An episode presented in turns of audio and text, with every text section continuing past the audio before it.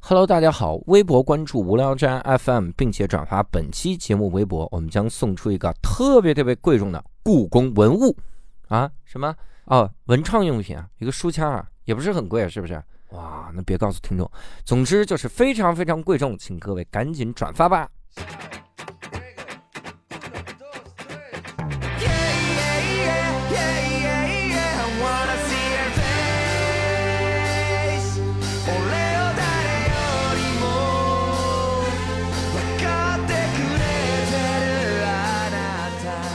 Hello，大家好，欢迎大家收听这期的无聊斋，我是教主。哈哈，六兽，赵雪莲，哎，哎你看听到了熟悉的声音哈，嗯很多的听众一直在这个评论区嗷嗷待哺哈。好终于满足哦 啊，嗯是这样的。而且今天说到了这个满足，这个就厉害了，因哦为今天我们请到的嘉宾呢，他是研究满足， 他你啊还是能这个这么过，我的天哪！ 纠正你，我替我替今天来的嘉宾纠正你们，你 哎千万不要说研究满足，人家嗯是研究满学，对人家哟满学。你看，哎对，不是我不是研究满足，我不是嗯因为这个谐音，我得往这个过 渡。你们谐音梗不是要扣这个 钱吗？多来一点对满足，还是满满扣什么扣钱的是满语友商，我们还好，我我们们是没加什么钱。底 线。而且今天那个哎教主有一个，我们我们教主每期都有一个呃口号，就今天厉 害了，嗯来教主快哎，我们刚说了呀， 我们这期我们厉害了哈。嗯，所以这期我们要请到了这个嘉宾，来头非常厉害嗯，而且我已经预感到今天我可能会发言很少，是的，因为今天我们终于涉足到了我我不叫终于涉足，就是又涉足到了一个我完全不同的领域，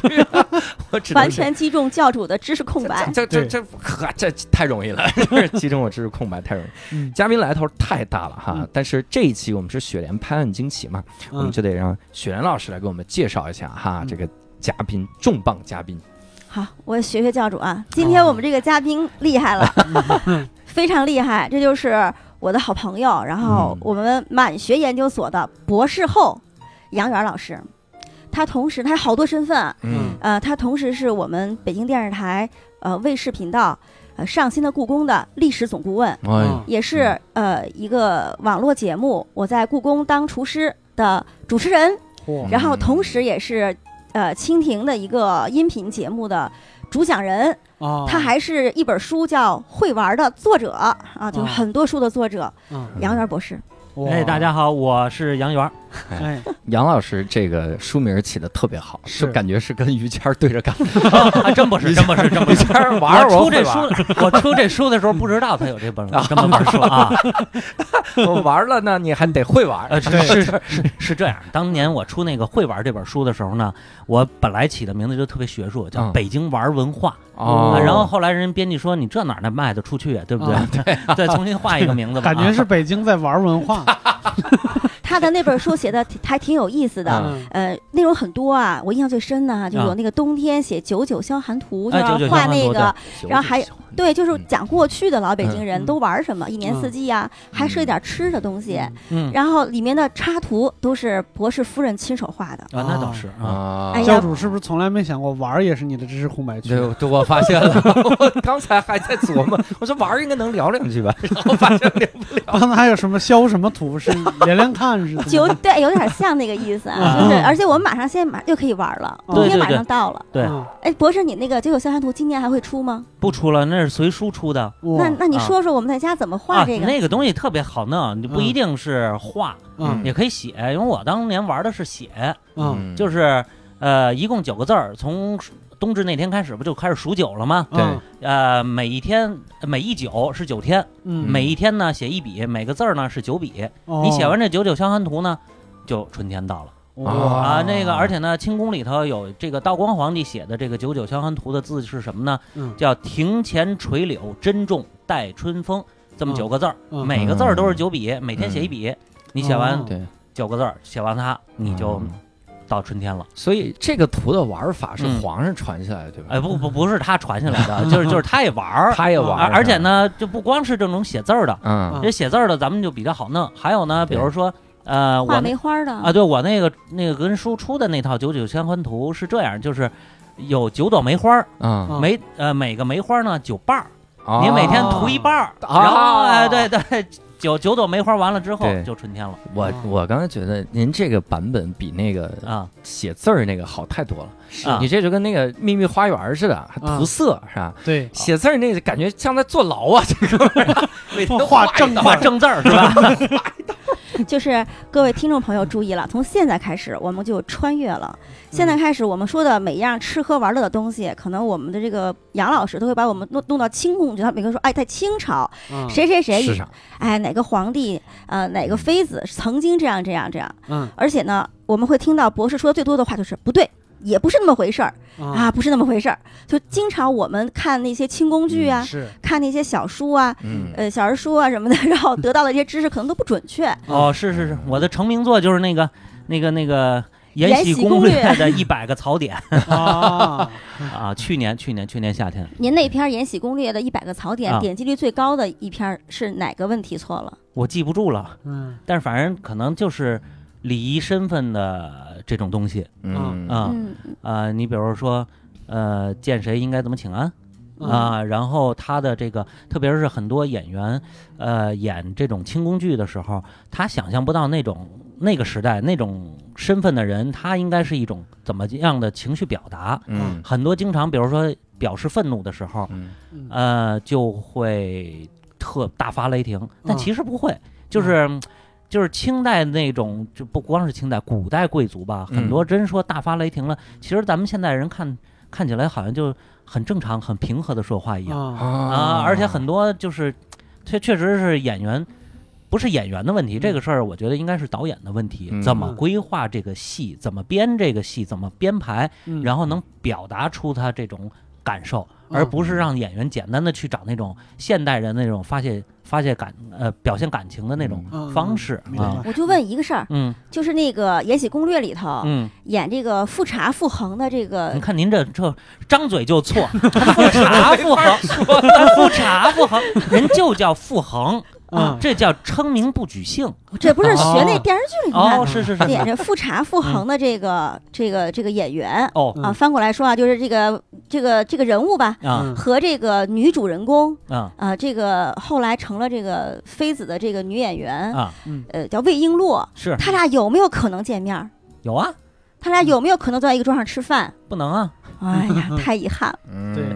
这么细啊，这对那这一百个够吗？不，那是这样，就是说你一类的东西，嗯啊咱们基本就不再给它扩扩展了。啊，就是一百类，一百类槽点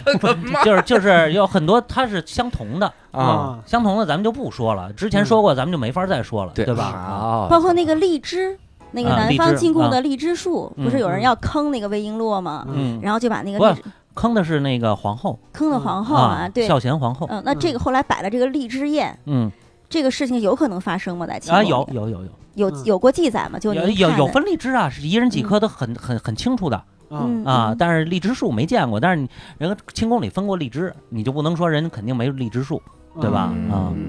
那那个剧里面还有狗呢，有狗啊。故宫里会那有个叫狗吗？哎，有有的是嗯有猫有狗，我跟你说，哎呦，嗯呃，我就想起一个这个道光的时候有一个这个是贵人吧还是常在啊，他就特别的冤，里一个月之内死了三只猫，啊啊，故宫里的猫不是流浪猫，都是皇上人自养己养的，嗯有有没有流浪来的咱不知道，这个东西不可考。啊那是谁都能养吗？那一般就是主位能养，主位就是后妃，皇上能养，但是我没见过皇上养猫，嗯见过他养狗嗯啊。你比如说雍正有那个外养狗处，有内养狗处，外养狗处在东华门外，内养狗处在东华门内，还有一些养狗呢，狗就养在自己宫里头，啊，你像外养狗是不是养那些就是猎警犬警卫狗？对猎犬啊，猎啊，犬主要是猎犬啊，他嗯打猎的时每候年去秋猎木兰围场那边呃儿，朝廷鹰犬，休闲鹰犬就是嗯那个犬是吧？啊。我朝廷的鹰犬，鹰犬就是啊，那个 对对，犬说的就是这种犬啊，啊，跟咱们这悟空不是一种。悟空对是我们然后单立人那的个您小刚狗接着说那啊个养那个狗养猫啊，养嗯猫啊，对，那个我就说那个那个常在，我叫叫什么，我想不起来了，就是他特别嗯冤，这一个月之内啊，让一一同一个宫女儿弄死了三只猫。嗯第一次呢是那个进门的时候踩着那猫了，踩成重 伤。我估计那宫女儿也胖点儿，关键是恨他吧，没没不是胖没没有，这这不是恨，这啊 还不是恨。啊，然后后来呢，又另一只猫，嗯，它是喂食的时候那猫抓了它了，嗯它反打了那猫一下，嗯，下手比较狠，就给本打死打成重伤这姑娘练过画个吧？绵掌，这是这这姑娘一打成定练过。啊。那个练过这事儿，一会儿咱们再说啊。宫里宫里确实有 练过这还功有夫，练啊，对对，有练过的，有练过的啊。这个还有呢，然后第三次是反正也是跟跟猫发生了争执，也是下手还是下下下腿了下哦脚，啊，下脚了，嗯，然后呢打成重伤，呃，当当晚毙命。然然后这个嗯哦，我想起来了，他叫林常在，对对对对对，林常在，林常在呢，然后就急了，啊，下手打了这宫女儿。嗯你看这个咱，咱们在清宫剧里特别常见吧？对嗯这个后妃打宫女儿一大嘴巴什么的，觉得特别正常。对嗯然后他就因为这个事儿被贬成宫女儿了，啊，啊对主子主位是不能主子随便打这个，能能随便打。那他为啥道光给他的上谕里是说，这个他这个这个人脾气不好，嗯老责打宫女儿。最过分的是，我不能忍的是他亲手打，哦啊这个是失身份的表现。明白，就你哦骨啊就是子里你边还是一俗人，呃，你就对对嗯对对对，就嗯就是你不能，你按刘宝瑞那相声里说，就是不尊品，啊，我是身份贵重，我想打他不能用我的手。就是您别长手脏不了是我的干这手个的哦啊，就是对你可以让其他宫女儿和太监打，你不能亲手动嗯动手打，结果就被废成那个宫女儿了啊，嗯哇塞，这么严格呢。啊。对，嗯是而且这个杨老师刚才一说，说里面动不动皇上一生气，嗯那演的生气，实际上皇上可能大怒都很正常。嗯所以我就理解了一件事儿，为啥很多人他们就你看动不动那个一个餐馆里就写说乾隆吃了赞不绝口， 啊，对对对对可。能乾隆吃了就是哼，然后他们说哇赞不绝口，赞不绝 口啊，，对对对，啊赞不绝口的表现是赏，其实啊哦对吧？对是赏啊，对，赞不绝口，嗯你你按理论上来说都不用说具体的字儿，只要他吃的时候不停的吧唧嘴儿就行。啊，不行不行，不尊品，你看你不尊品，啊这皇上个这贬个为庶人了。啊嗯人品要贵 重，啊，对对，人品贵重啊，这就是当年那个康熙说雍正说这个四阿哥这个皇四子胤禛人品贵重，呃，必能刻成大统。你看哦这个，就是今年过年的时候，呃，杨老师带着我家陆哥逛了一趟故宫，嗯是为了完成他们学校的作业。然后呢，你博们士学校作业也太狠哎了！哦不不不，他们作业并不是这样的，你让他自己说一下，人家孩子那作业不是要去故宫，哦，你这作业啥呀？故宫呃不是 他那个陆哥的作业是，呃，走访名人故居。哎 你这名人有点故居啊，啊，故居主要是故居的问题，故宫确实是故居啊，也是名人故居，就是名人多了点儿。对，多有主名儿要啊是！这当妈的胜负心太 强。对，真是充分的发挥自己手边的有效资源。主要是别的那个名人我也不会讲，嗯我一想，哎，这博士能讲讲乾隆啊，讲讲雍正，嗯然后就就刚您说那个呃皇四子人品贵重，然后他就给我儿子讲这个呃这个正大光明匾后面您得怎说么清怎么楚着，在哪儿，正大光明匾在哪儿啊？正乾清乾清宫哎，对嗯， 在乾清宫门口，然后这个我们中国这个罕有的这个满学博士后嗯给一个。八岁的小男孩儿 讲，我教你念满语啊，啊，对对，乾清宫那满语嗯我哎也有点像那个拼音似的， 就是拼音啊，对，让他教我们王璐安念，嗯王璐安回来叨叨叨叨好几天，嗯一会啊儿就忘，一会儿就忘。嗯嗯我本来我幸亏嗯有录像哈。对嗯我就一遍一遍的翻那个录像，到后来我也忘了，为什么就记不住呢？它竟然是个拼音，嗯很好记啊，乾 清宫，好记就忘了。天清空，乾清宫就完了天哦啊，它就是一个就是一个音译，啊它因为那乾就是一个拼音啊啊，就是钱嘛，它就是对对对他就是为什么要弄这满语？就是刚进关的时候，好多满族大臣人不懂汉语，啊他得知道这地儿是哪儿，啊，对吧？他就是一地图的，啊一就就是一个这个地标的就这是么那一个个现作用。在地铁上用英语报站的中文站名，就是哎 Wu Dao Co，就是哎那啊个雍和宫对大妈天 temple 清宫 station 对，哎就是天这意清思宫，啊，当当然了，当然，然我为什么教你们陆哥这个嗯这个乾清宫呢？因为嗯，大部分的这个满文牌匾啊，嗯都是这种标音的，但是呢，有是这个意义的。啊嗯你比如长春宫就是意义的，嗯那就是四季长春之宫。啊，而且呢，这个包括这个宁寿宫，包括这个慈宁宫，哎，这都是意义的。嗯这啊为什么会是这样呢？其实这个就很少一部分啊。嗯你你发现这些地方其实都跟乾隆有关系。嗯。长城宫是因为他那孝贤皇皇后死在那儿之后呢，他就把那儿当成这个名人故居纪念馆了啊，啊，就不让人再住了 所以人人家家的确是名人故 居，对 对对。还是的确是。后来呢，所以他呢，就他那会儿特别强调这个叫国语骑射，因为满人的这个清语、就满语已经不太会说了。对嗯乾隆那时候档案已经开始，我已经看到了啊。乾隆晚年的时候，他已经从东北调这个叫清语妇人进进宫，嗯嗯教这个这个宫里的这些，呃，这个女的这个，比如说公主啊，嗯这些小孩儿们后代说英呃说说英满语语说满 语，嗯说哎，满语，说满语，嗯所以那个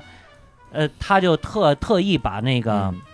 这些有一些它需要翻新的地方，重新变成这个意义的满文，哦，而且呢，把一些东西呢还给改了。嗯，你比如说这个，刚才咱们说乾清宫，嗯嗯那宫字儿就是宫，嗯到他那儿呢就改了，他单创了一个词儿叫古龙古龙哦哦嗯啊，就变成那个就就变成这个这个这个，天庆古龙，嗯 他的这他韩愈哦创的一个宫殿的满语古龙，啊包括那个呃，比如说太和殿，咱们说那个殿，嗯它是呃过去满语就是底宴。底就就不就电啊吗？电对吧？ 嗯哎，不行，他得得改改成叫德音对啊！哎，哦就是这这些小区别，他都德自音创一些。德银店，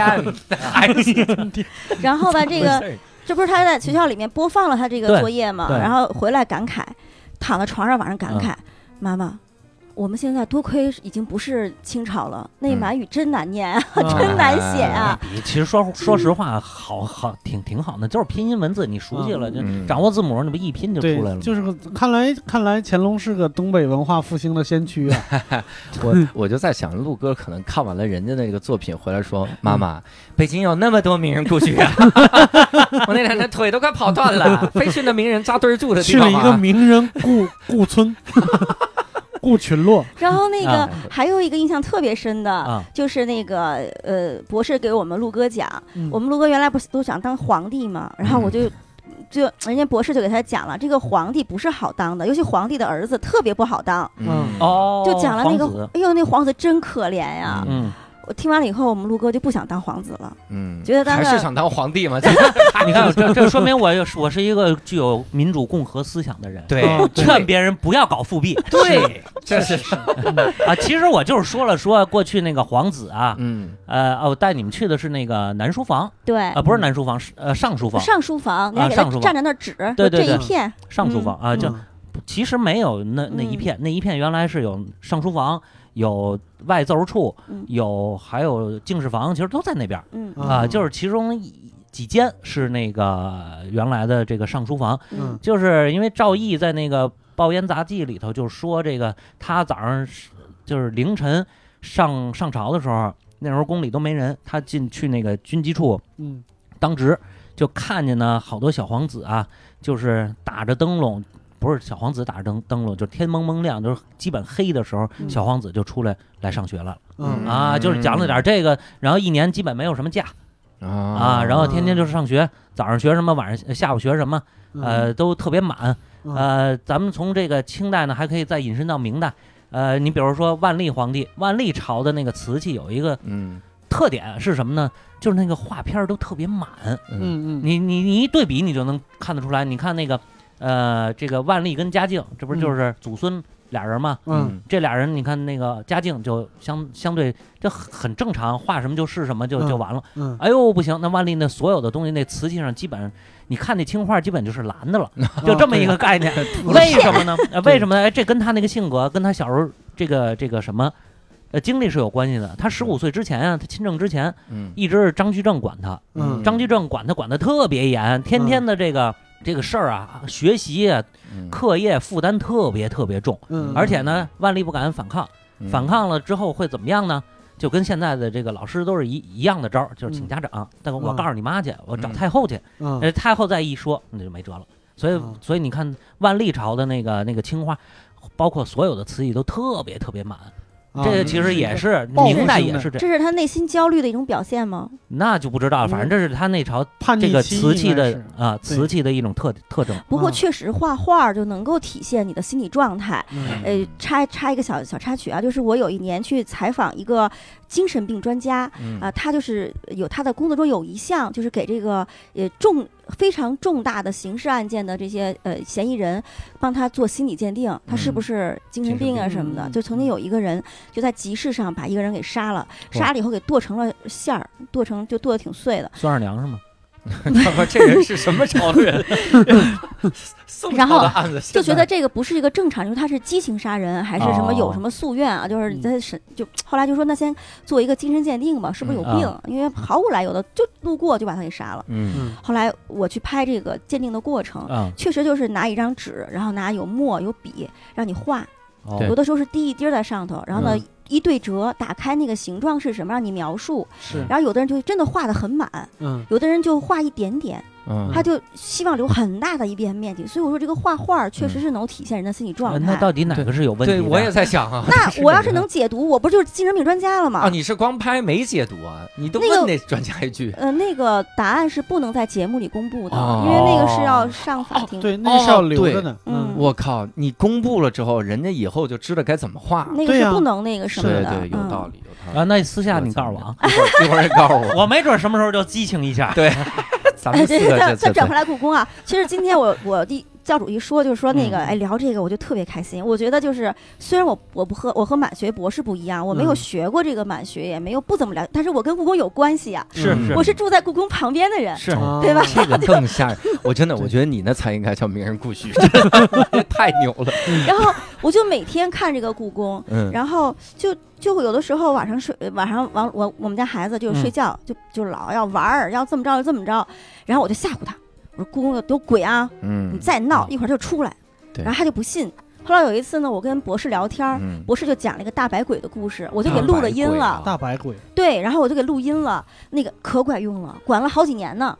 我说什么了？我的中心思想是我不信， 啊，结果管用了。是这叫什么事儿？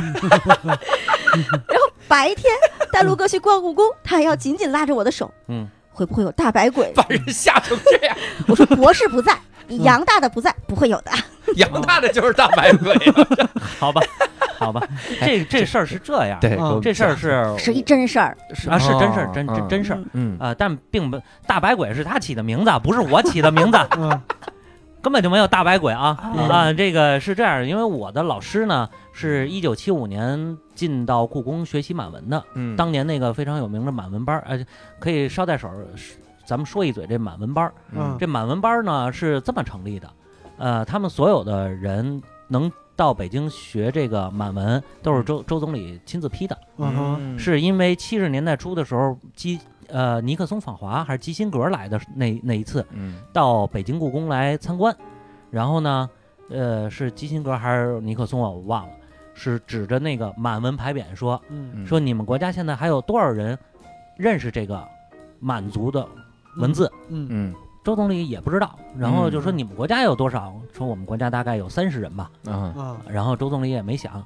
嗯、那我们国家应该也差不多吧。啊咱们研究这个东西，嗯后来一查就俩人， 哇，啊，就俩人，天然后津发现宫不行，这个这这这不行，所以呢。嗯呃，就从全国各地选二十八个人，就为凑这啊三，就为凑这三十，然后到北京故宫学这个专学这个满文，嗯啊、这个学这个满文，呃，我们我的老师呢，当年就是这二十八个人其中之一，嗯，他是新疆西部族的，然后到故宫，哦所以就一直他很很多年一直住在故宫里头，嗯就是故宫里头的宿舍，啊啊所以呢，他们很多同学也都是住在故宫里头多少年，嗯所以呢，就经历过很多事儿，他们很多同学都信神信鬼，嗯哦就我们老师人家是不信的。啊 我不相信。的， 他真不信，因为所有 人七六年地震的时候，对，出去守夜，嗯，就我老师一人敢出去，就他去，啊他也什么都没看见。所有跟他说有这个那那个的，都多多少少会信一点。嗯啊就嗯你说那所谓的那大白鬼是这样，嗯有一天晚上，他们一同学骑车回来，嗯到宿舍里头，已经吓得这个脸已经白了，嘴唇已经紫了。嗯啊啊，唇如电液了，差不多就快嚯快过过去了，皮肤慈禧那差点没留下来筛糠了啊。嗯然后说你怎么了？嗯说就刚才那边有一个穿白衣服的人追着我跑，他啊，还骑自行车呢。对，嗯呃，是就说了半天也没闹明白是，他觉得就是个穿白衣服的人。嗯那、他们其他同学也说，会不会是那边是印刷厂？嗯呃，刮风刮起来大的那个白纸啊什么的，说也不是，嗯具体是什么不知道，但是就是流传这么一个故事。啊，嗯我们老师是不信的，但是呢，作为他也是跟他当时的同学聊天儿聊起来的，我们正好一、一桌吃饭就听见了嗯啊啊啊，然后呢，就跟他讲过了，嗯跟跟咱们这他个就他就雪莲录老下师来，啊，对对对对对，这种人太可怕了，我跟你说，真的，处处留证据， 我现在想，难怪人家信了，因为也没有解释他为什么不信那，对呀，对 的确也没有，只描述不解释。所以你看，这个故宫里头就是呃那个三大殿那块儿，就基本上没听说过有什么呃就是这种。 那你是你没听说，对不对？人那家不跟你听说过吗？啊，没听说， 你得把录音的东西关了， 我们这不是录着吗？没听说，没听说啊 嗯，啊！但是因为你很多人也说那个宫墙上那个鬼影嘛，啊，对，啊那个是咋回事呢？那个反正我们老师解释就是说，可能就是一种，就是照相照照相相的技那术种啊原理啊、对，嗯可能当年是什么一种折射留在那儿了，然后有可能再有什么折射的时候，它再会复现，对嗯对？吧？啊这就个是事儿吧，就是之前呃，以前我也采访过一个老师，然后嗯他解释的跟那个杨老师说那差不多，嗯就是当年刷这个红墙的这个颜料里面嗯可能会有一些成分，嗯跟嗯现代的这个就是洗照片儿的那个那个底成片分会对呃接近或者类似或者怎么着，然后在这什么合适的电解，啊就是这个打对闪对的对时候啊，嗯可能把它分离出来就会有，但是这咱没亲眼见就是过。一种成像的技术。对，我是嗯我在故宫呃算过过半夜，就是那年就是展那个《清明上河图》，不是大家排大队去看吗？啊我从早上八点多去。跟我嗯一个饭馆的朋友，他买了二十个杏园的包子，嗯 然后啊，背着那个双肩背，什么 馅儿的？呃，牛肉大葱，牛肉的啊，就买酱肉的 以后。然后我们就等着去看，然后这我们早上八点多就到了，然嗯后就是那个队特别特别特别特别的远，已经就是你进去以后不能仔细看，嗯就是走一圈就出来了。嗯我们排到中午我就饿了，然后我就动员我那朋友，你给我吃俩包子吧。然嗯后我跟我老公我们两个人就把包子吃了，到下午三四点快五点，我们又饿了，又冷又饿，大冬天的，嗯然后我们就又又跟人要了几个包子，后来我一看包子也没多少了，我们就准备走了。后来他说：“那你都吃完包子了，你就等一下嘛。”那个后来我们等到晚上一点多，嚯，凌那晨是一等了点一下啊，对，就是都没看上，嗯就没看上。后来说看上是凌晨两点多，快三点才看上的。好家伙，就那一年我，我其实是什么支持我在故宫里等下去？不是那个包子，是鬼啊嗯是我对我想看鬼影，但其实没有，那嗯鬼影不是应该白天看吗？白天鬼哪敢出来呀？那鬼影是白天出来，你没有光的折射，它出他不那来个。他那个说是这个就得白天，对啊然后得稍微阴一点，就那种您那您种，我我我真是晚上在宫里待过对，去我就年想说那个咱博士拍那个山西的嗯故宫的时候，就是他给我看过一张照片儿，让我嗯猜这是几点的故宫，我猜就是凌晨得十一点十二点了，嗯那叫凌晨，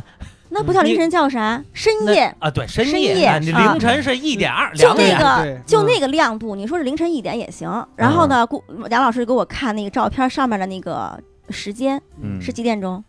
六点二十几，嗯就就是已经去年十月二十九号，嗯嗯就是现在已经伸手不见五指了，特别黑。能拍出来是因为那个摄制组有光，对。嗯还有点光源。对，哎，我跟你说，那个晚上故宫最无聊了，无比无聊斋还无聊。 哇，真的是无聊吗？那个故啊，这宫啊真的是是真是无聊啊！嗯是为什么会无聊呢？啊就是你什么都看不 见，啊，那我觉得反而有点刺激了 就是觉得周围全是人，啊啊，这是吗？对， 说你什么都看不见，还老让人挤你，你说无聊不无聊？啊， 是吗？对，那怎么还有个工友在那采猫呢？是什么意思？ 啊，那那都看不见，看不见，看不见，什么都看不见，只能真听是见他们 听 见，听见听踩毛能的听声见啊，听见听见的声儿，我觉得倒就不害怕了，尤其嗯现在，因为你能听见外头汽车喇叭声儿，啊哦，对吧？但是有一个事儿我必须得说一下，嗯，就是啊我们做美食节目，因为我跟嗯博士已经认识好多好多年了，然后他嗯一直在我们节目里当嘉宾，嗯就曾经就有一个关于吃的传说，就说这个慈禧啊，嗯在宫里坐着，嗯就听见宫墙外头喊嚯，豌豆黄儿，豌豆黄儿嘞，然后云慈禧豆就卷儿，那期是云豆卷儿呃嗯豌豆黄儿也喊过俩版本，哦，然后说呃喊云豆卷儿也行啊，然后慈禧就说那是什么？叫进来尝一尝，然后这个公子哒就跑出去买了一盘儿回来。 啊，然后我当年深信不疑，后来当我就是住在故宫边上了以后，我去嗯逛了逛，我觉得这就是骗 人，根本就听不见。是是是是是， 这还用去听一下吗？嗯哎看个地图看不出 来，不，一定要，我们就特别严谨， 包括啊，这还严谨呢，大白鬼都录下来还严 谨，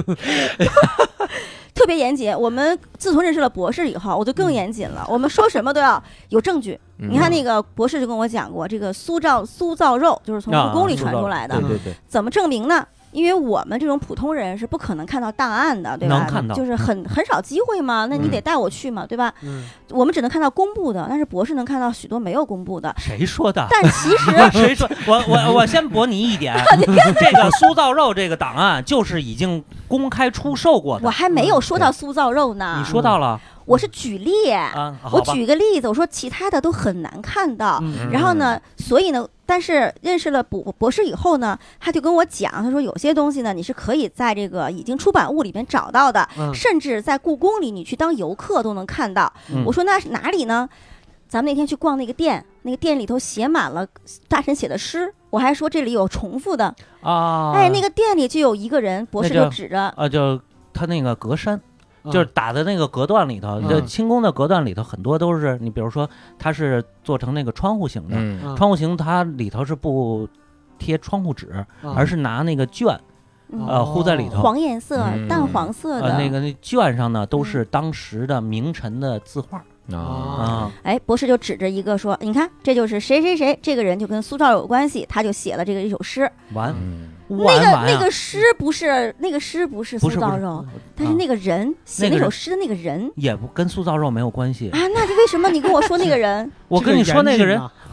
你太看太严严谨谨了，啊您太严谨了。那个人陆润祥啊，嗯是苏州的状元，嗯苏州人。他当年在这个进京考科举、考考这个呃进士的时候，嗯住在北京的南城，就是那个知美斋那边，嗯就是反正就是宣宣南一带。嗯然后呢，他每天去吃饭，就呃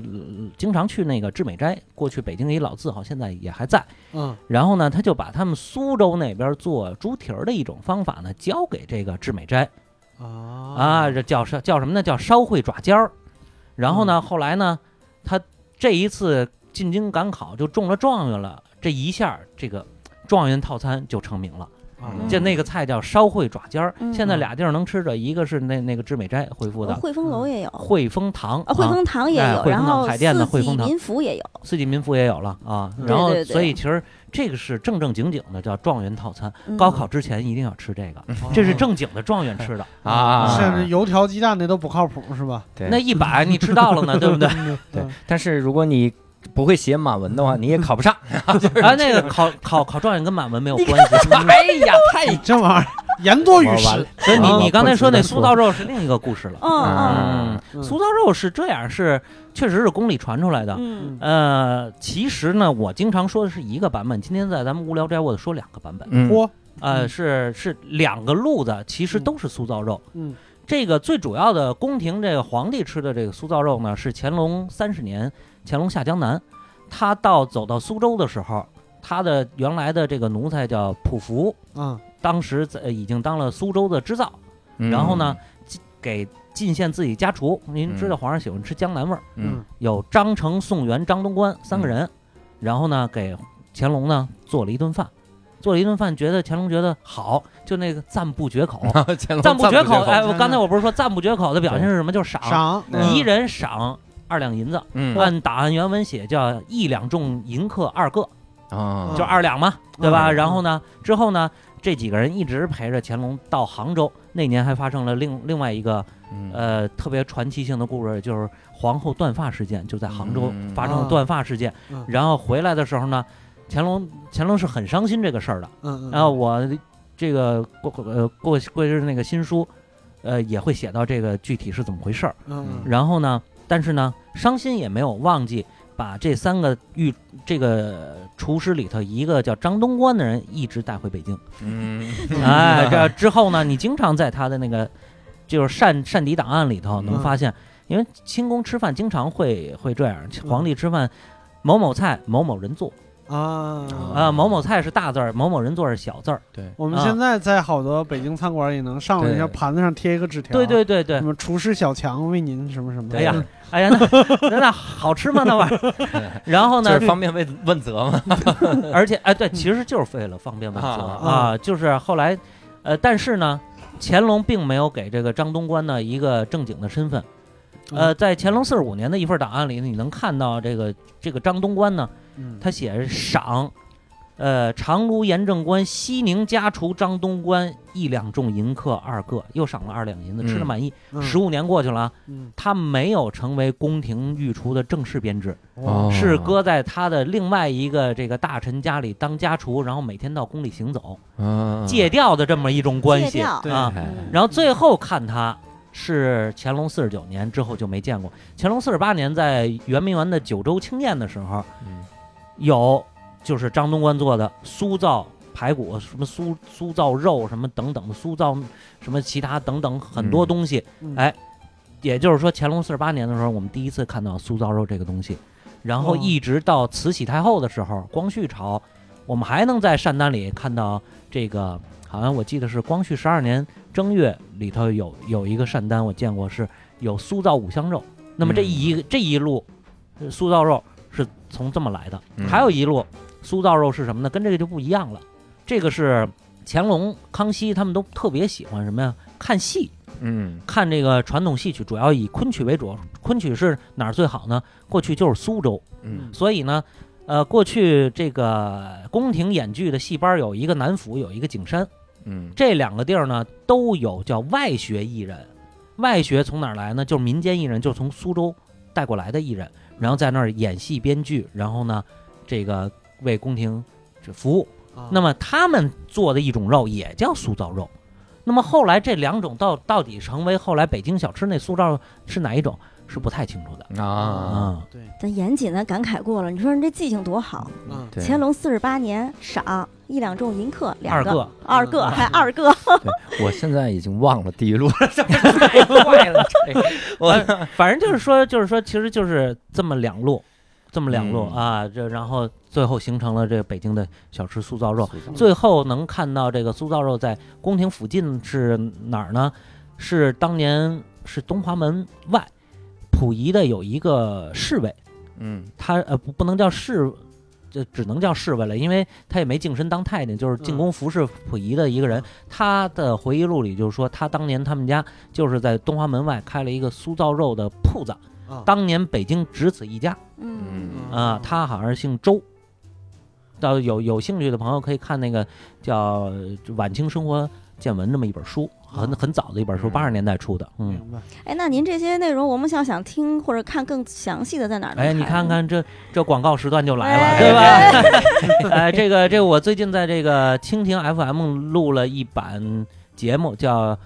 如果故宫会说话》，啊是跟我那个这个写写的一本相关的书，是有很多内容是相似的。啊呃，如果想听呢，可以上这个蜻蜓 FM 找这个“如果故宫会说话”，咱们可以听这个这很多很多的内容啊，不光是这一点儿。其实苏造肉我这个课里就没有，因为我这、嗯这这里头讲的都是因为苏造肉这东西在你们台里头讲了好多回了，我觉得啊俗科了就没劲哎呦了。，你看这这二位就不知道， 对，关键是他们台的节目收视量也有限，就是他们台那节目现 在啊、呃算了，我 就不多说了。但是语气我们听出 来了。啊如果他们来节目会说话，啊，是是 是，啊，那我其实还想了解一下啊，嗯咱们这个也可以探讨一下，也不叫探讨 啊，我嗯纯纯来问嗯这个皇上平时人，你说他们吃那些东西，我觉得超无聊。他们平时会会吃零食吗？吃啊，他们还吃有的是是零食啊，啥比零食？不比咱们现在那个单调。是真的 啊，他呃吃啥呢不不不，我不能说比咱们现在丰富，嗯但是绝不比咱们现在单调。啊啊比如呢它各种点心类的东西啊非常非常多。嗯你比如说老北京奶酪，啊，这您这应该都吃过吧？对嗯对啊，奶酪、酪干儿，还还有各种现在见不着的点心。啊，那现在小都见吃不着的点心对，因为这个我看过很多这档案里头。清代宫廷是特别喜欢吃奶的嗯啊，嗯嗯啊，这个你比如您知道这个，它这个奶它是按奶牛来划分给别人的。嗯嗯，呃，皇帝，呃，每天用奶牛是五十头，皇上他这也他太每能天吃奶牛了，这对， 不是吃吃奶牛啊。 吃哪儿了？呃，这玩意儿你为什么要用这个五十头奶牛？嗯每头牛每天产奶是两斤，啊，百所以它要用一百斤。啊，我天哪，他产洗量澡确实吗有点 低。啊、不不不不，你不要以为咱们现在都是这个俗人的思路。啊，你看到那个，你绝对你就就惊呆了。嗯，他一份小吃就八十斤奶，哇，当然了，这里头肯定有内务府很多的偷手，啊，这是个吧偷了不少啊，是有克 扣，呃，嗯，有克扣啊，这肯定有克扣，因为什么啊呢？我对比过嗯嗯这个乾隆乾隆朝的一斤大葱嗯，是七文钱嗯七文钱啊嗯还是十七文，我嗯我记不太清楚，咱们嗯这聊随便聊想起来的。嗯，然后呢，到同治十三年的时候，您猜的一斤大葱多少钱？你看那那七文钱其实已已经有克扣了对我我嗯冒个大气啊！一百文，哎，你看这就就就就就胆就儿太小，胆儿太小，大哎葱这啊，都这太这小是了葱啊啊，啊啊！嗯大葱啊二百三十文。二百我三十啊文啊，你看啊，就刚才他冒那大气的时候嗯，我突然又想起内务府的一个贪污的一个故事啊。嗯啊是这样，当年齐如山先生，齐如山先生是给梅兰芳大师编剧的，嗯嗯比如说咱们看那个很多什么《贵妃醉酒》啊，《霸王别姬》都是他编的。嗯就是他当年呢，他有很多门路，他是北京的一个老文人，他他他们家七代进士，跟宫里有有很多往来。嗯嗯，他就听说这么一个事儿，他是河北高阳人。嗯高阳出什么呢？一个是高阳酒徒利益基，这嗯这个西汉的那个名臣；嗯另外一个呢，就是近代工业的这个刺绣工业，嗯嗯出绣工。那么呢，这个光绪大婚的时候，呃，这个有几个这个绣工呢，高阳的他们老乡就想找这个宫廷吃宫廷供奉多好啊，嗯，那啊肥呀，，嗯对？吧？对铁饭碗，然后呢，嗯不光铁饭碗给的多呀，这一下就给给那个能给足一辈子。嗯然后呢，正好有一个内务府的老爷呢，他们家的塾师就是这家庭教师，嗯，就是高阳人跟这几个绣工能认识，能攀上攀得上。明白，然后这几个绣工就得找这塾师去了，嗯说能不能跟这个老爷说一说，把这个活儿给咱们。嗯厨师说这应该问题不大，给个你给不了大活儿，能给小活儿嘛，对吧？嗯嗯然后去问去了，那老爷说只找管家就行，说嗯没问题。但是呢，就是呃，大活儿都是苏州制造，杭州制造，都是南方做。嗯呃，但是呢，婚房那个绣那么一个这个门帘儿啊，嗯呃，这个可以包给你们，绣门帘儿就绣一嗯门帘儿。你们那个，但是这是个正经要脸面的地方，你们对报个价吧。对，然后这几个绣工跟这熟师，啊这个就互相的商量，哎，这得给这宫里啊咱们得要个天价，对不对？冒啊个冒个大气儿吧。对，冒个大气儿吧，啊最后报上去五十两，我五十两银子啊，啊五十两银子。然后呢，这个小五万块这钱，这熟师呢，嗯就到这就到上班去的时候，就就想跟这老爷说呀，嗯刚到门房儿，然后那门房儿得关照关照，说说这什么，比如说王先生吧，嗯啊，那个您打算报多少钱呀？嗯我知道您这事儿了。嗨，我们这厨师咬着牙跺着脚，我们五十两， 五十两啊。嗯然后这门房儿，哎呦，您真是乡下人，没见过世面，五十两够干嘛的？我刚才您说，您进去说五百两没问 题哇塞，啊。这门房儿，嗯啊，然后呢，进进宅子了，进宅子嗯碰管家了，嗯嗯管家也得关照，说说王先生，咱们这个您打算跟老爷说多少钱啊？厨师说门房说五百两， 500那两咱们就五百两吧，啊五百两，许咱们半天要价就许他就地还钱，啊，不对对？你对还个价咬是吧？嗯咬着牙跺着脚说五百两，啊， 嗯，然后那个管家说：“哎呦，真乡下人，没见过这世是面。”，怎么了？这家人。不开面儿，哎呦，五百两，你至于跟老爷说去吗？我就给你办了。你跟你跟老爷说五千两，这就五千了啊，同志们，五千了。然后后呢，他他就进去了，见嗯见老爷，然后呢，这个跟老爷说说说，老爷说说报个价报报上来吧。那熟识就想五千两啊，嗯他说五 百两他就能办，那又那一那咬不牙行，一我跺们得要脚五百两也行啊，对不 对？对，一咬牙一跺脚说五百两， 嗯，然后那老爷，哎呀，乡下人没见过世面，嗯这么着，一万五千两我就批下来了，很 快就批下来了。嗯老爷留了一万两，啊哦五千两给这熟师，嗯，然后后这厨师呢，给一万呃一千两给这个管家一千两打呃这个给门给房没有没没给门 房门门房够不上这级别啊，啊， 给那些绣工自己落三千两。好家伙 这你辈就子想想不他用干哎了。你觉得这七文到二百三十文，对对对对，哎，那这个时候太我我其实一直，比如说看那些什么清宫剧啊、古代剧，我一直有一个事儿我弄弄不清楚，就这个物价换算是怎么算的？一两银子相当于多少钱？哦，不一定，这就个是不一看定。看每一朝的每每物一价场的情况，，因为是这样，嗯就等于是银子是贵金属，它是稳定的。嗯那么钱就是咱们所用的那个所谓那铜钱儿嗯是不稳定的，嗯跟它是它是有通货膨胀的嗯啊。那个就比如说乾隆的时候比较稳定是一比一一千，嗯嗯，那么到这个呃咸丰年间，咸丰年间有一个大的通货膨胀，嗯，可能要比到好几千铜钱。嚯，嗯到刚才咱们说的那个同治十三年的时候，就物价又稳定了，嗯大概呃一两千之间嗯啊，就这样。就是六兽那意思，他就是想知道那一万五千两银子是多少人民币哦，那人民币又不一 样啊？呃，因为它是折当时的他是粮价对，来啊你看你算这个多少钱能买多少粮食对，？我对是是我是根据这粮样食的，算就是因为我总听评书，评书嗯里边我听评书的时候有一个自己简单的操算的一个过程。哦，首先我都是按一千算的，就嗯一千个嗯铜钱儿换一两银子。嗯，那一千个铜钱儿值多少钱呢？就算它一个铜钱儿能买一个烧饼，一个烧饼五毛钱，一千个铜钱儿就是五百，那一一两银子就是五百块钱，嗯呃，这个其实不太合适其，实嗯不严谨。啊，不太合适，肯定是不严谨。我只能是自己嗯心理上有个预期，因为啊是怎么回事儿呢？对你听那里边那些什么大侠什么的，嗯吃一顿酒席花个二两三两，嗯，但是救济穷人一出手就是两千三千就那么给。我说这一下给个几十万，这也不是，这也不是那个这个救不济穷就是人那个海的城门骆驼巷怎么大怎么说嘛， 对吧？反哎，这正个也没这大侠，你这这这这还说错了，关键我随便咱咱们再再再说一个比较、呃怎么一点儿的呢？就是你看宫里头一些像比贴士、拜堂啊这种，这种这这这叫什么人呢？嗯就是有干部身份没有嗯官职的人，嗯也相当于咱们现在比如科员儿、嗯嗯，科员儿的这种俸禄呃俸禄，一个月二两一两啊、嗯嗯，差不多二两居多吧，对，那那就等于是跟咱们现在可能五六千。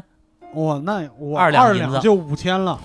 妈呀，万五一千万两不是，就是他就就是说，咱们那个工资比跟那真正的银子的价值是不一样的对嘛那肯定啊对啊啊。但是他，啊你像很多过去的，就是他们家住那地方，嗯就竟是穷其人。为什么呢？嗯都是内务府的人住在皇城里嗯啊。嗯内务府的很多人挑不上差事，怎么办呢？经常是七八口人靠一个双妇，就是寡妇老太太，嗯，每个月一两的银子能活活一个月。嚯，所以，所以这个那怎么也得两三千了，嗯嗯怎么啊也得两三千，够活够活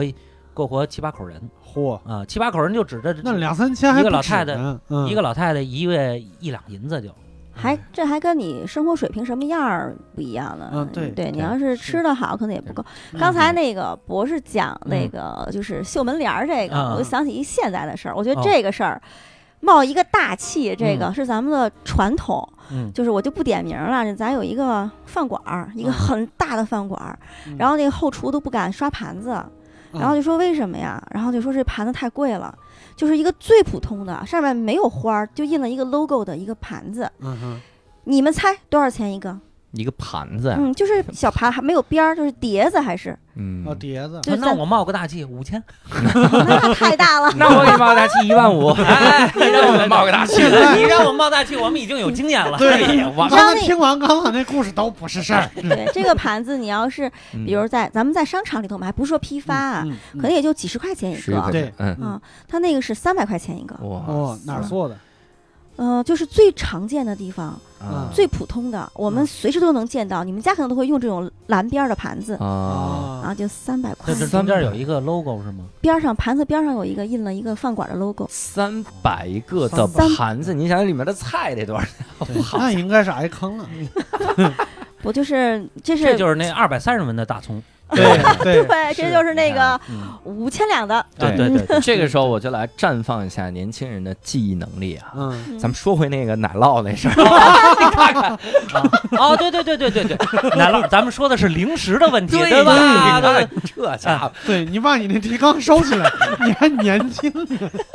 就说那个八十斤的小吃，对 啊就有对各式各样的奶制的品的小嗯吃、嗯小零食，呃因为满人特别爱吃这个奶制点心，你说嗯萨琪玛嗯啊，萨琪玛啊啊，对萨琪玛。说到萨琪玛，他们台经常也也播播出这样的传说，嗯萨琪玛是怎么回事呢？ 嗯是当年乾隆皇帝去哪儿？好像还是行军嗯，乾隆就没有行过军。然手后手猎手哦，手打猎猎哦，去手打猎木兰围场，啊对木兰围场只要狩猎肯定是木兰围场， 木兰围场嗯啊，因为其实手猎还有一个地儿，就是北京的南海子。南海的南那园个啊鹿养鹿那块儿，对对对，嗯然后一会儿咱们再说那个木木兰那个意思啊，嗯就是这个狩猎途中呢，饥渴难耐，突然有将军献这个点献了一块点心，啊嗯然后乾隆吃后赞龙颜大悦，赞不绝口。 嚯，问这个点心是叫什么呀？那个将军说：“这点心还没有名儿呢。那你叫什么呀？我叫萨琪玛。那就行了，得了，就他了，就就 这能你赖就是我啊个废物吗？点心， 那以后我要吃萨琪玛，你端说那个谁家大人给孩子起这名字，啊 对不对？萨其马呀是什么呢？萨其马，乾隆真给起了一个汉名叫唐禅。啊，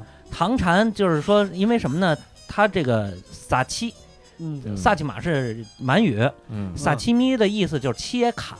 啊，就是就是大妈切呢，糕，萨其妈呢就是嗯就是就是就是就是就是切块儿的，啊就是一个名词化，啊就这么一切个着东西吃的东西啊，嗯切块儿的就等于是切糕嘛。啊，对吧？啊就是对切糕，但是但是乾隆给他起了一个雅名叫糖蟾，因为他是过去是用那个粉条、粉丝啊膨胀了之后浇糖稀嗯，那么吃的我觉得过去那个特别好吃，我鼓动冯老师给复原一个。啊。那你 冯，人让冯老师复原一下，嗯我估计还是嗯炸面的好吃对，。我估计也是现在的好粉吃啊条好吃，嗯好，你试试吧。然后呢，反正就是，所以呢，他这个后来呢有引引申义，萨琪玛嗯可以引申义，就是点心的意思。啊啊，嗯那所以呢，你说谁家大人这么没心没肺，给孩子 起一那名字还叫有名儿叫点萨心萨，那就是废物啊。我觉 得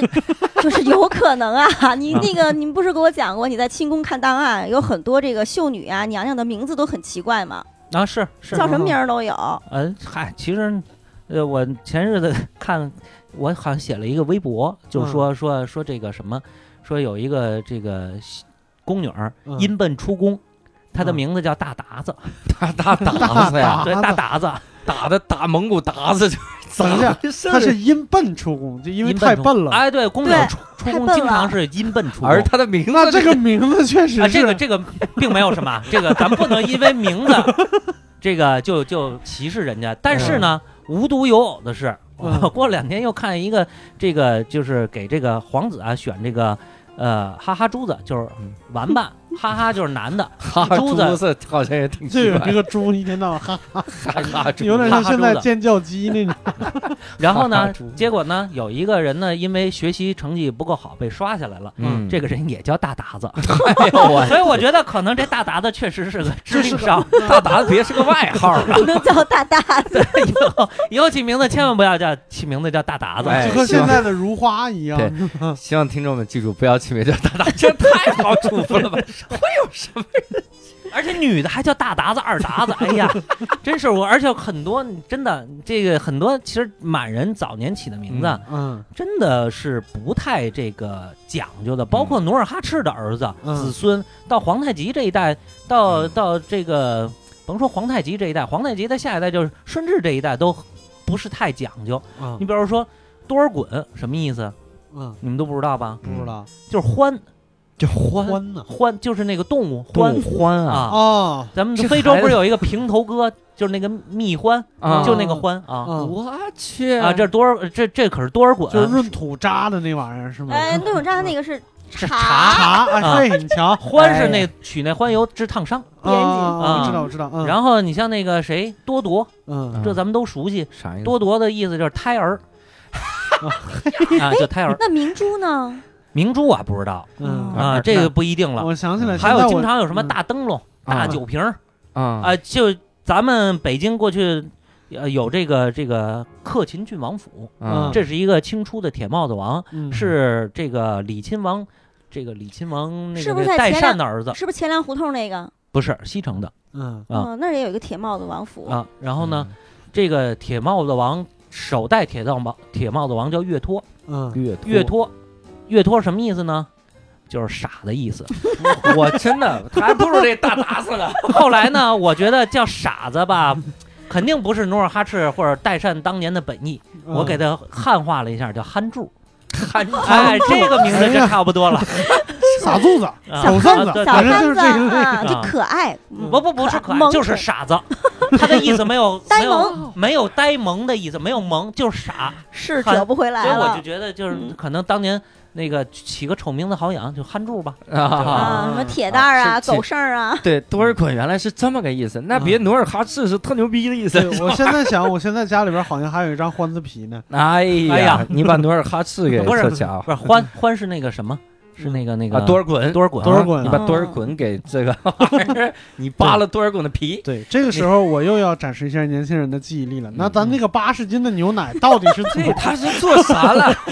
不知道啊，就是很多小吃都是这样， 啊很多早就奶拐制了品的东西嗯嗯都是八十斤，而且这个东西可能还是道光给嗯裁为了节俭裁撤了，从一百斤减成八十斤明啊就白是为了节俭的。嗯啊我！我而且想而且我嗯有一种东西啊，就比如说我上次在那个我在宫里做厨师那节目，我让他们复刻了一下，嗯，叫孙尼厄芬白糕，嗯这个嗯乾隆是个啥？这呃嗨个现在北京能吃着，对啊嗯，嗯，离咱们这儿不远对，在新在街哪口儿富华斋、富波华波斋铺啊啊，嗯就是护国寺对，嗯啊嗯那个东西呢，其实就是孙尼厄芬啊，孙孙就是奶。孙女嗯啊，然后它不是嗯孙妮，其实应该是孙一阿芬。一？呢就是的，阿芬就是糕，就是嗯点心的意思，奶饽饽的奶意思糕嗯啊，就是奶的糕。为什么写白糕呢？就是奶白色的糕，奶白糕就这么个意思。嗯啊就是拿奶跟面和在一起，具体怎么个比例怎么做我不知道啊，但是嗯反正就是，就大概是就是这么个东西。对嗯这个，呃，我原来那个就前前一阵儿写东西还看了，也那个也是看了那个工部的这个膳单记着，他们还挺爱吃的，嗯对常对常会出现这个。乾隆的时候经常对出现这个东西，嗯，所以我觉得是这样，就像嗯我不知道具体比例啊，你八十斤牛奶可能比如说做成奶油就不剩多少了，可能也就剩嗯个对十斤对奶对油。对对你要再做成奶酪，可能也就出一斤奶酪。对，嗯对，大概也就是这个意思。而且其实那个他们的点心真的有很多都用奶做原料，因为他特别爱吃奶，特别多。可能那嗯时候也没有其他更好的东西了，我那感时候觉也没有乳糖不耐这种病，是不是？因为满人他确实习惯吃奶 啊，啊，对这个奶特别多，他连你像我看那个有些皇帝去这个清西陵、清东陵嗯，都要带九十多头奶牛，对，出发要赶着奶牛你走们，清西陵也有奶牛， 就啊真是的大军未动，奶牛先行。哎呀， 我去，奶牛走得慢。而且你知道，你知道里里头这个，你不要以为这个奶管奶牛的档次就低，嗯对啊，嗯啊人家专门有牵牛官。啊，好下奶人，我嗯有的东西，有有的人那那都是带品级的。是对你你知道那一牵牛官好像一一个月俸禄是二两，好瞧家伙。比小你一挣万的块多钱啊，你知道吗？嗯我跟你说，那孙悟空还瞧不起弼马温这个，真的是是是不懂。对， 那那其实我还有一个问题啊，嗯咱们这个聊这个吃喝玩乐，我们当时读这个档案的时候，嗯有没有读到一些，比如说一些什么很很有趣儿，能扫除我们以前谣言的？我给举个例子，嗯，比如雍正那个，他是真的把那他那个名字就改成传位于于四子吗？雍正这不是吃 的，嗯这档案的问题不是这样啊？啊。那个我知道教主讲，但是我现在插一下，因为那个有一吃的没说完。嗯，啊，我也展示一下我年轻人的记忆力。嗯然后就是咱们三个人针对谁呢？这是不是，就是，呃，因为为就就是刚才说那个奶的这个事儿啊，就还有两个事儿，我觉得还挺有意思的。嗯原来听博士聊过，一个是他们特别爱吃奶，然后这个奶其实特定时候，因为那个时候的人一天两顿饭，嗯特别早有一顿。博士可以说说这个， 啊就是哦，皇你上说早吃上、饭啊？对早上几点吃饭啊 饭？就是就是嗯他，其实他是你刚才说那个那个他零食的问题嗯是这样，他一天是清代是一天两餐制，啊嗯，差不多早上八九点钟一顿饭，嗯然后呢下午四五三四点钟一顿饭，啊，其他的时间他肯定饿，所以呢他就吃各种各样的点心。嗯啊，传点心可以随便传，因嗯为康熙还觉得，你看我们吃两顿饭，我们多省啊！但是你不想想，你吃了多少点心啊？就你嗯对吧这多少奶牛啊？还有就是这个什么牛肉啊、鸡肉啊、猪肉啊，不是说你想吃就能吃到的。嗯比如说我是一个，我我其实觉得皇后官儿最大，但是为了举这个例子，我就委屈委屈。嗯比如说我是一个妃子，或者妃子和答应， 哎 呀，委屈你自己了，这是咋回事儿？他们每个人想吃的东西都不一样，嗯，对这个对，这这个叫奋力，对，就就分力是不一样，有就的人是就想吃鸡还吃不上呢，啊，哎对啊，这都不只能行吃猪。啊，不是不是不是，您您又记错了，您的年轻人的记忆不怎么 样，那就暴露了。啊完了就是什么呀？就是就是我我经常举这个例子，就是常在和贵人。嗯嗯常在呢是每月有呃五只鸡嗯啊、然后贵人呢每月有五只鸭。哦，但是呢，你像这雪莲姐这样呢，是吧？嗯她就爱吃鸡，嗯那到不升不升到贵人呢？嗯，贵人就没有鸡了，只有鸭子，怎么办？换算吗？嗯我不能就换算。我就啊你为了鸡，为了吃鸡，我就不往上升嗯了，是吗？就为了吃。不不至于，不 至于，我还不是是三把琢狠磨呐你不来是干啥来了？但但 是他他宫里就是干嘛？ 就是他那个就是宫廷的份礼里就没有鸡了。非常严啊格，有的那个有的那个味味氛围有蜂蜜，每天有几几罐几斤蜂蜜，几罐蜂蜜，有的就嗯没有。不，没有的，并不是说他真没有，他就是说比如说这个常在跟贵人嗯跟一个贫住在一个院儿里头，嗯，他可以分那个贫的位分里剩下的那个份里里的东西。嗯那平比遥如不说给他牛吃奶吗你呃不，必须 得给，必须得分饭不啊给他 吃，啊！不这这这这是就是不给他规划具体的东西了，不给他这了，贫有点他就太是贫了。就是啊就是我我昨天我录录录节目的时候还说呢，说是那个康熙某某某后妃嗯 是这个。当年没有这个嫔妃的封号，嗯直到他康熙死了以后，雍正才给了他一个太嫔的封号。我嗯想这得话 多多这个太嫔， 太贫了呀，那他死了以，那谁死了以后才能吃上鸡，他才位分够了呀。呃，嗨，其实自己花钱也 能吃呢，啊嗯自己花钱就能有俸买。禄是吧？呃，还不是有应该俸禄，它有俸禄啊嗯。然后那个还有，就咱们大家都知道的这个慈安太后嗯，是吧？东太后嘛，嗯两宫皇太后里是慈安太后。嗯她当年这个进宫的时候，进宫跟她跟慈禧是同一同一批进秀女进宫的。嗯她进宫之后，那三个都是什么叫兰贵人，不都封的贵人，就她封的是嫔，嗯，不一样。但是她封的这个，我觉得也不怎么样，嗯她是那个真字儿。真哦贫， 真贫，你贫啊这太贫，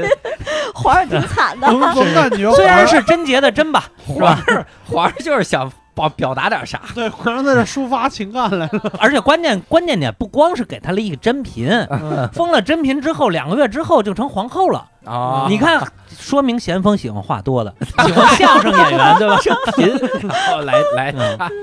为了不嗯听他说话，赶紧把他升了。那个，那您说就是呃我们常常还听到一些传说啊，就是民间什么电视剧里说的，包括刚才教主问的那个啊，这个雍正嗯皇帝、啊这个皇朝位代啊来，那、对，把您给陆哥讲过的可以再深一点儿，因为大家听众比陆哥要文化水平高一些。啊是这样，因为为什么我给陆哥讲呢？是因为讲的简单，是因为我拿着那个档案的那个照片儿给他看，嗯嗯嗯那个档案照片很直观，嗯因为那个你比如说现在很多包括我们包括我们清史学者啊，就不研究宫廷史的，他也拿这说事儿，就是你看怎么说这这个雍正不是继位的，非说人家是篡位的呢？嗯嗯呃，有有这个当年的档案诏书啊，嗯嗯呃，黄纸一大篇儿，那那几百字上千字，对不对？嗯那最后就我我老说那句话就是那个、呃、皇四子胤禛，人品贵重，必能刻成大统，对吧？嗯人家都说的清清楚楚，但是这个东西不能当证据，因为什么嗯呢？这是雍正继位两三天之后才出来的嗯 文献，这是个模板呃，不是模板，就是他其实就是雍正也发现这里头的弊端，嗯嗯就是康熙死的时候啊，他这个遗诏谁都没看见，嗯嗯只说雍正跟隆科多，呃，宣布的这个事儿。嗯然后呢，雍正之后就发表了这么一个东西，说说当年我们这个阿玛留的这个东西，嗯呃，然但其实呢，真正皇帝留不能留那么一大篇儿吧？他累不对累？啊 对对奄奄一息的人对能写那么一大篇儿吗？连写对都不不对？对说都说不出来。皇上是真贫，我想皇上就贫，对对，因为这集到到了死不了，所以他就必须得一一直延续他这个话，对吧？对，党费 没交呢，对吧？呃，那所以呢，就就是他留下特别简单的话，嗯因为嗯你像，呃，第一历史档案馆里头有一份档案，那就有照片，大家都可以去看，就是用红朱朱笔朱笔写的嗯“皇四子奕柱嗯为皇太子，皇六子奕欣封亲王”，然后这是右半扇，左半扇是对应的满文。嗯他就说这么两句，嗯对？啊吧？党费交了就就可以死了，啊对吧？而且对呢，这个从雍正以后就开始发现他爸爸留那有空子，嗯，所以他就把这空子都封住了。皇呃立完这个，比如他他是雍正元年就立立了乾隆乾隆了，就把这个遗诏呢，别人谁都不知道立的是谁，嗯一份儿呢装自己随身携带，嗯一份儿呢搁在养心殿呃不是乾清宫那正大光明匾后头。嗯嗯，那么到时候等他死了之后，两份儿一对，这就嗯出来了。所以很多人就说说说那个雍正是不是继位顺位？我觉得我我是支持那个他是顺位继位的，但是嗯我不支持他这个他是篡位。嗯，但是是呢，呃，有一份档案从来没公布过，我嗯是听我们那个前辈的老师说，他当年见过这个满文的这份儿康嗯熙唯一的留下的那份档案。嗯是什么呢？就是这个康熙说传位给谁嗯，但是呢，所有档案都非常清晰，就是给谁那块儿模 糊了，模糊不清，不可辨认，所以这东西就就不可解读了，这个东西哎嗯明啊白，那说到这儿，我其实一直有一个疑问，因为啊我听过两种不同的说法。啊，一种说法其实就是现在电视剧里面经常演的，像这些皇子为了继继承皇位，嗯就互相勾心斗角，然后这个跟这个一派，那个跟那个一派。嗯但是我听过另外一个说法，实际上是不是皇子成年成年以后就不能互相往来了，所以根本就不存在这些事情。因为要是互相往来，就有有那种结党的那种呃嫌疑，需要啊避嫌。啊，是这样但。我不知道哪边是更有说服力一点。嗯嗯，第一个说法就是互相结党，确实有啊，因为那个谁，那个雍正就康熙晚年的时候，就是就是因为互相结党。啊您老八、老九、老十四、老嗯十，这确实是一头的嗯啊。老四呢，就是因为吃了这亏，嗯所以他这个呃登基以后呢，就无人可用，嗯，他是他是不结党的，所以他之后呢就开始这个限制这个这个结党的这个事儿，但他嗯限制结党不代表兄弟不能有爱，嗯嗯兄弟之间还是要往来的，尤其嗯乾隆要求写在这个这个这个国朝公史里的就是。就是一定要兄友弟恭，嗯嗯你兄弟之间不可以不睦，你不睦，你表现出不睦了，那你你们就都没有再继位的可能了。啊你们连封爵可能都受影响。嗯，但是雍正之开始限制呢，这个结党不是兄弟之间结党，和而大是臣呃，不是大臣的问题，是清代啊，你看这个就复杂了，是一个属主跟属人之间的关系的问题。嗯清代除了就是咱们老说那包衣嗯嗯和这个主子之间的关系，包衣是比较低级的这个这个奴仆，嗯这个奴仆呢，主要是负责生活上的东西，就居多，嗯但也不完全是。但是那个蜀人呢，就是正身八旗。你比如说，他这个把这个老四胤禛封到镶白旗，那么就有很多镶白旗的人以他为主主子，嗯，但他们并不是包衣。年羹尧就是典型的，嗯而且年羹尧他妹妹就是典型被就是就是奴才的闺女，我、嗯我用两天吧，嗯就当使唤丫头。嗯嗯啊，他们对这个属主有很深的这个义务关系。嗯过去《清人笔记》里头有一个特别典型的一个例子啊，虽然不一定真，但是很很有代表性。就是说皇上上朝的时候问这个，哎，大学士哪儿去了？嗯他们家主子王爷出殡，他打幡儿去了哦啊。所以从雍正开始呢，就开始剥离这种属人与属主之间的关系，这个是破坏结党的最主要的东西。嗯几个王爷在一起，你也兴不起多大的风浪。但是呢，把你这个你的属人都没有了，你没有能在朝为官的人，嗯没有依靠了嗯，你们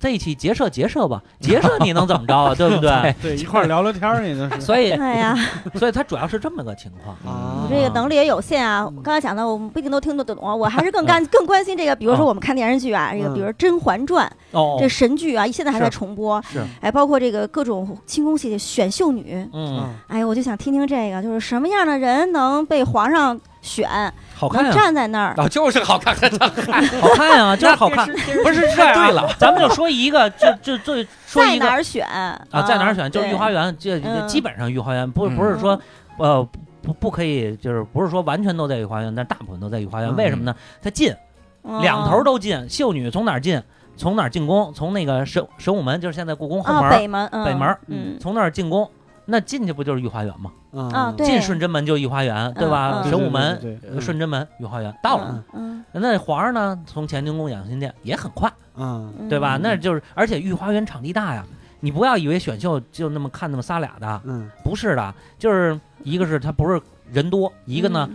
呃，是我要跟你说那个，它它主要是看好看。这两个咱们用一个事儿来说，乾隆嗯六十年，嗯，呃，春嗯，都天六十年了还选秀呢就，不光不光是给自己选，哦他给皇子皇孙选。啊，对啊对，对，他嗯他乾隆六十年的时候给道光选的嫡福晋哦啊，然后呢，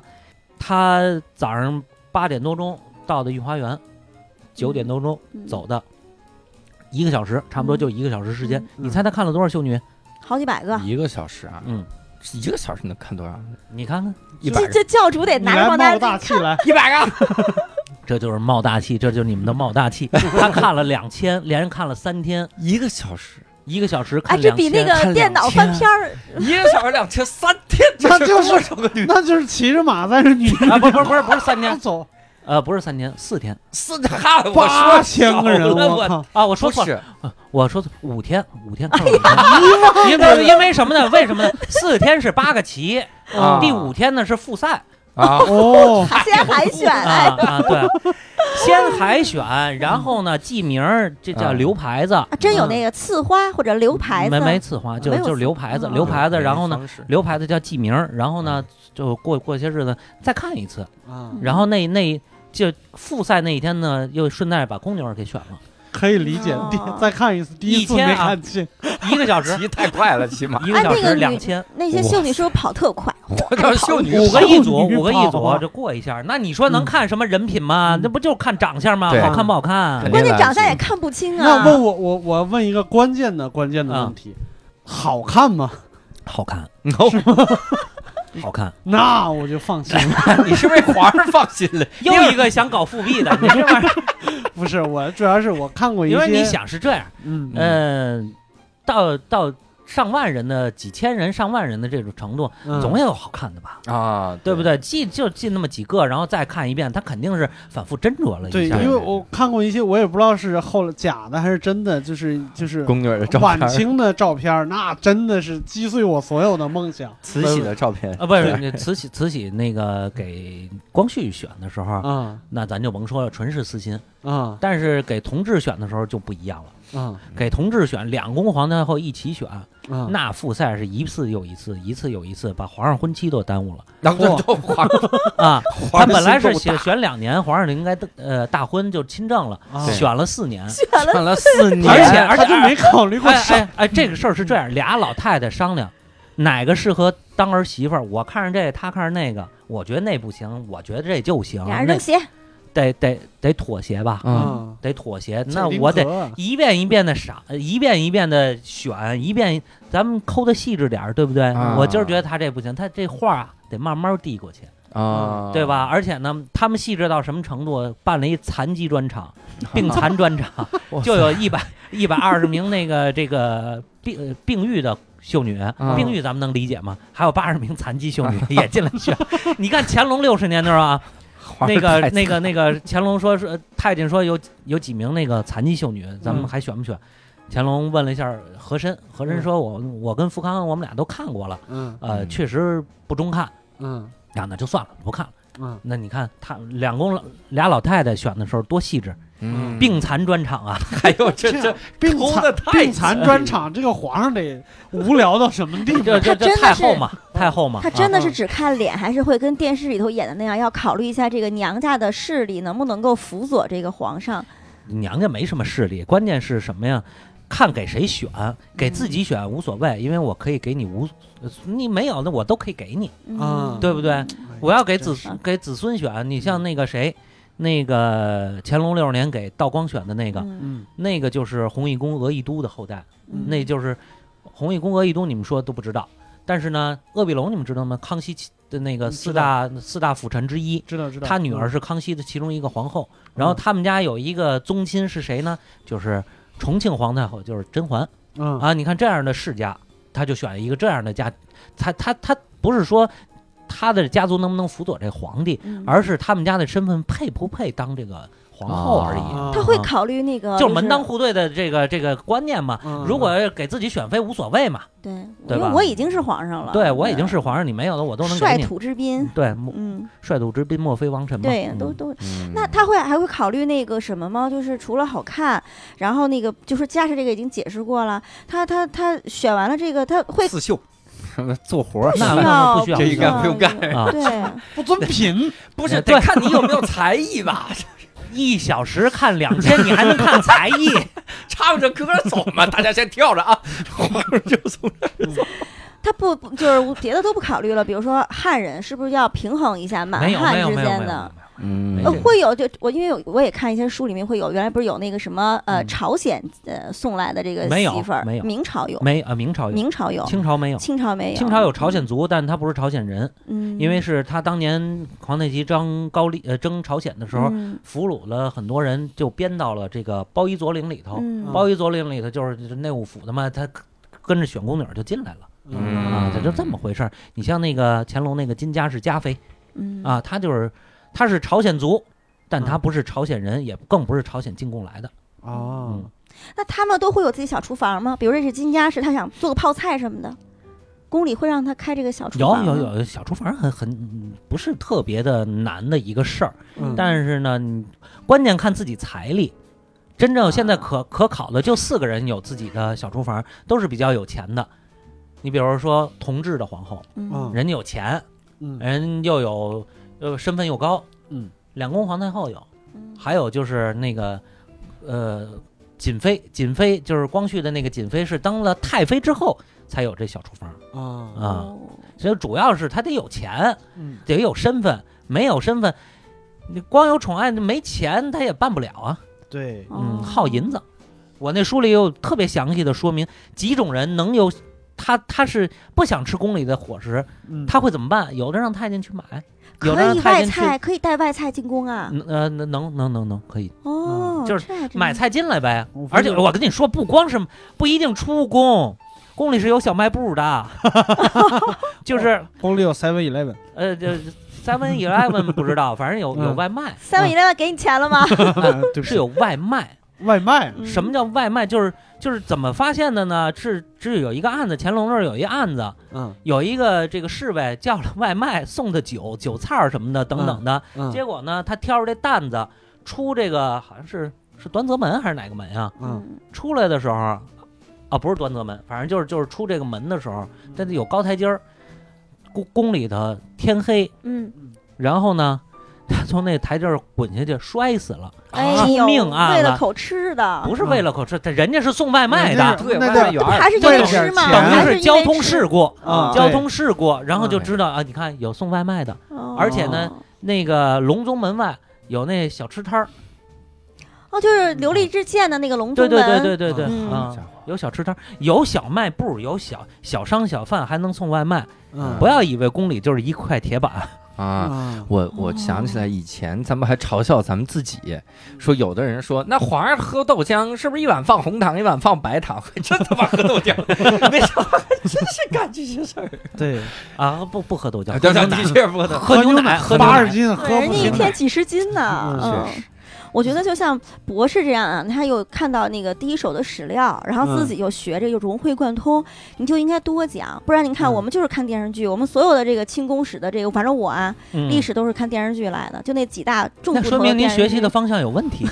我没地儿看去呀。那我从哪儿看的呢？我也不是说一开始就会的，对不对？啊但是我觉得我儿子有希望，因为哦您做了这个节目了，啊所以我们又有书是看，是对，是也有那是个是像我们这谢谢种谢普谢嗯通人能力又有限的，就得扒着博士让他多来讲。对，别别别别别叫扒着，别你叫扒嗯看着，，尤其是让我印象我印象最深的是什么？你看这故宫早上八点半开门，嗯然后九点半、不是八点吗？八点半，哦，八点半。然后我刚才特意上网看了一下哈，然后那个到九点半的时候，我家门口就已经有一队一队的旅行团的人了。嗯，是是是，这么大的故宫，嗯，一个小时嗯他们就跑完了。嗯啊你说他们大老远来，然后又这两天又特别冷，嗯你说这个参观故宫，他们这样看多可惜。我们就是希望能有像博士这样的人，就有一个导引，就知道。你看，他就原来我来我都没注意，但是后来博士一讲，我就特别注意。比如说，他说这个故宫一进门，你给嗯陆哥讲那个、那个墙，原先不是墙，是连廊，就是在明啊，朝你的时候。说那个那个太和殿、太和对门，包括对后头有很多殿，对那是因为那个最早的时候明代修的那个叫奉天殿，嗯，奉天殿这个它那个当年它是巨大的，咱们现在看那个叫那个三、嗯三层台阶儿的那个嗯须弥座啊，嗯过去它是要占满须弥座的那个大殿，比现在要大大多好多了嗯好多倍。然后呢，它中呃，它跟其他那个门楼之间的嗯连、连接不是墙，嗯它是是呃是就是那长廊式的那种斜廊嗯嗯啊、连廊。呃，后来烧了之后呢，到清代再再恢复，呃，李自成不是有烧过一次吗？嗯烧了之后再恢复的时候，第一没那么大财力去盖那么大的殿，嗯然后呢，他就把殿缩小了，啊然后呢，把那个斜廊也拆了，变成防火墙，嗯对不对？哎，这个我听过刘宝瑞的相声，是啊不是？是不是拆乾了？清宫是吧对，？拆了拆旧盖明新陵。啊！对对对啊对，拆金丝楠木过来啊盖对电座。但但这这倒不是，这啊个就就就是那个就是改变了，它变成砖的了，它不用木头了啊啊。是嗯对，还有就是，呃包括我们都知道去看那个珍妃井，说当年这个珍妃好歹是这么自己比划比划也下不去啊。对，嗯尤其是我比划了半天，这我怎么下去啊？这对，像这个、这呃个，您呀也有办法 下去，就是也有办法。啊也切有了是办吗？法，不不不不不不用切，不用切，不用切，不用切，有工具。有工具还是切啊？不是切，不是切，不是切，因为什么呢？是这样啊，呃，我看过乾隆五十三年一个案子啊啊，有一个就是承乾宫嗯宫女儿那答应，嗯那答应卫下有一个宫女儿叫五妞儿，嗯，嗯，啊，五妞儿五妞儿啊，五妞儿三姐特别多啊，小福她什么这的是特别大多，达子的妹妹。大大五妞五妞儿五妞妹儿，啊，五妹啊，呃，五妞儿就投井自尽了。嗯，嗯然后呢，乾隆也问了这您这个问题嗯啊，此等这这个井口这么小，嗯是怎么跳进去的呢？嗯然后那个这个这个内务府的官员奏报嗯说，这个仵作验了，说说他十七岁，身体软细，你听这俩字儿，又嗯软又细，又嗯瘦又软，嗯所以那倒头栽入，呃，完全有可能，就这么个嗯意思。嗯那么上来的时候就不好上来，因为身体僵了嘛。嗯有工具就工具就到了，能把那个井口啊撬开，哦哎，这样就把它弄上来了。啊，你像您这样的身量呢，就得把那用用那工具呢把那井口撬开。想投个得井拿太难了。你这身量得拿炸弹把这井口炸开， 还是得下，还不如剁了呢。我不是，我直接奔北海，好不好？也啊，不不用奔北海，嗯不用奔北海，那个那个御花园里也有水。我们没有必要在这个地方这么严谨。啊，那个地儿叫程瑞亭，对。对啊也选过秀女儿，你看看选秀女儿的地儿，然后一头栽进去也行。嗯哎就是呃，听众朋友们，如果听完这期节目去故宫的话，可以去御花园看一下那个殿，现嗯在应该还没有刷，重新刷漆，还上次你给我指的那个，哦，那个降雪轩是吧？对降雪轩啊，降雪轩，乾隆六十年那次一一小时看两千，就在降雪轩。就在那儿，啊大家可以坐那那儿体验体验。呃，那估计够呛，因为那降雪轩现在是一个文创商店，乌泱乌泱的人在那儿。啊这就体验一下那一不正好小看两千时吗？啊，对对对对对对，那正好倒是看两千，啊，数一下。对对，看看这真的是，我觉得他肯定是没看清楚。嗯哎对嗯， 所以也希望咱们的听众呢，可以到这个蜻蜓 FM 直接就搜哈。对叫如果故宫会说话，是对对这对，应该嗯是最大的灵异事 件，就是如果如果故宫会说话， 吓你一跳啊！哎呀，厉害了，教主亲自给你打，给你打，是是哎呦是谢谢厉害了哎呀教主谢谢教教主主大哎厉人害了，亲自这啊可以对说哎呀，吓死我了！你亲冒个自大亲气自好不好听？冒个大气，亲自听故宫说了什么。亲自听的， 我别，我不 要，我听我听鬼故事转述就行了。然后我们也可以去听一听哈，嗯然后也希望各位啊能跟我们一块儿来互动留言。然后呃，如果你想跟我们一块儿来聊这期的话嗯哈，聊一聊这个故宫各种的事情哈。但我我跟你说啊，就是咱们听众呢，按咱们听众的这个喜好，聊到最后绝对就是灵异灵异事 件，然后这各种灵异事件对，哈。我们的听众最喜欢就是杀人放火、啊杀人放火闹鬼，就这些。故所宫以有一个特别灵异的地方，哦哪儿啊就是你一进去特别容易饿，哦，哪哪儿啊？哪儿都是啊，就是进去溜达就行。哎呀就特别因为容易大对饿不。对？ 就是容易就饿。就是溜达溜达，这遛神儿嘛。就溜达饿，溜达杨饿二，就是啊这个是雪兰老师尝试在抖梗，就是他 在这 哦，明白了， 明白了。哎呦，哎呦，太有意思了， 太有意思了，太逗了！哎，你就是那太贫， 真贫，不，我要当真品。对，可以真贫哦，，能当皇皇后嘛？对，当了皇后就可以想吃什么吃什么了。就别想这这个个 根据你的名字起一个东北名字叫血贫的，你说血贫。那么非常感谢血贫还有杨老师以及大达子 做到大达啊这堆名字啊。听众如果想跟我们互动，也可以加入我们的微信粉丝群哈。加这个粉丝群很简单，方式就是搜索公众号“教主的无聊斋”，然后底部有入群的方式，加那个就行。 那我们今天呢，非常感谢杨博士，哈哎呦，谢谢大家，也非常感谢各位听众的收听。嗯那我们下期再会，拜拜。好，拜再见。拜拜。口笛笛で歩こう「旗をとしてると思うよ」「いろんなことがあるけど空には星がきれい」「懐かしいあの公園にちょっと行ってみようか」最近忘れてることなんか思い出すかもあの頃の僕らには守るものなどなくて夢ばかり